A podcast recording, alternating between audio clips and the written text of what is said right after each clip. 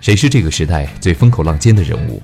每天聆听爱问人物，爱问为你而问。Hello，大家好，爱问人物创新创富，爱问是帮助创始人成长的创始人办公室，爱问传媒辅佐创始人的定位传播，爱问资本帮助创始人的新经济公司投资融资。感谢各位的守候，我是爱成。本期爱问顶级人物对话科学家鲁白。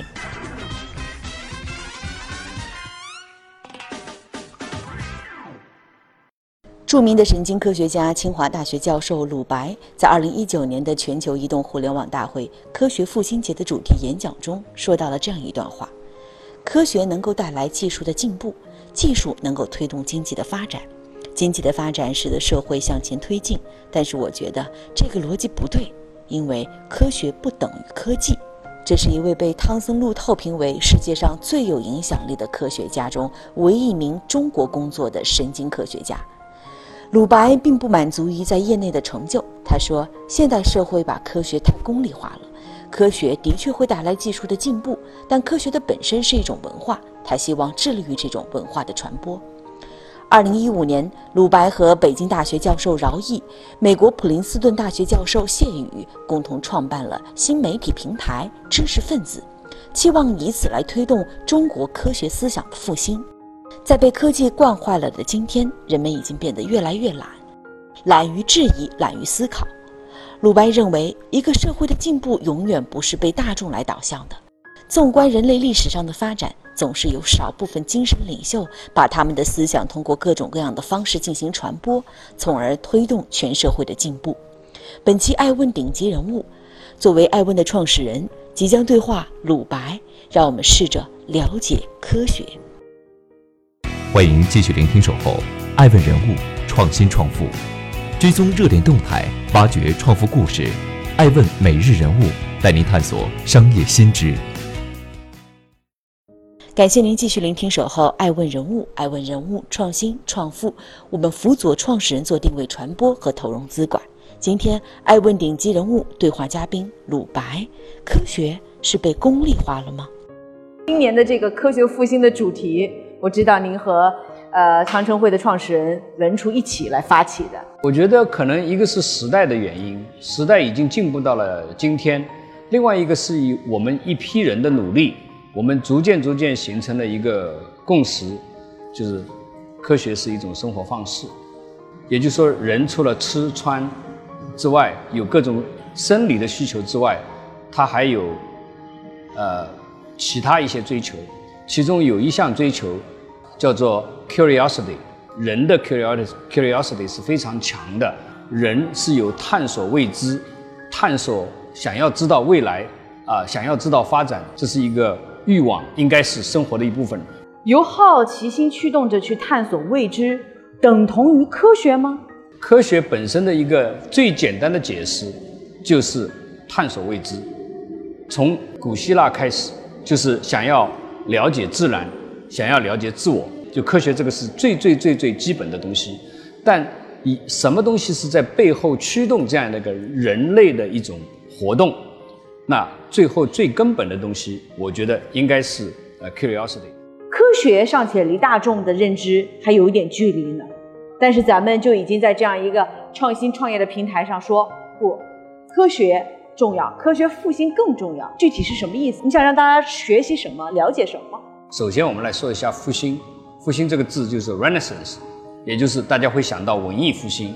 文艺复兴是复兴古希腊的对艺术、对科学、对哲学的追求，这就带来了一场资本主义革命。哈，我觉得现在中国需要大众整个社会对科学要有一个呃。逐渐提高的认知，呃，对政府要有对科学的一个重视，我们科学家要更多的投入到与社会的互动这里面去，所以这就是科学复兴的，我觉得一个基本的内涵，其实就是一个科学传媒。科学好是不是技术好？技术好是不是就经济好？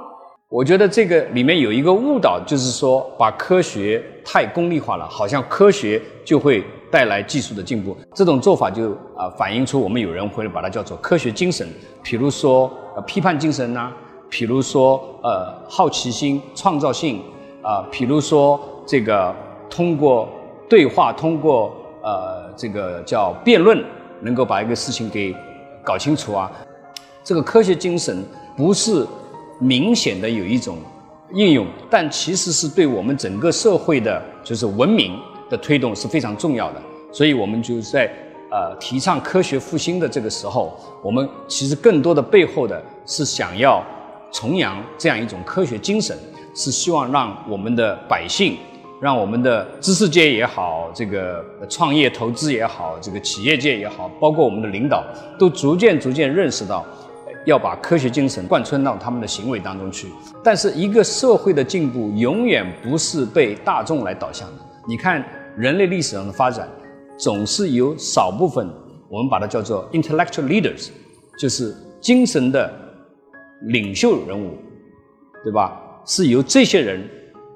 把他们的思想通过各种各样的方式来传播。欢迎继续聆听《守候爱问人物创新创富》，追踪热点动态，挖掘创富故事。爱问每日人物带您探索商业新知。科学家每天需要获取什么人生奖励呢？什么是科学家的动力？他们每天要获取什么样的人生奖励？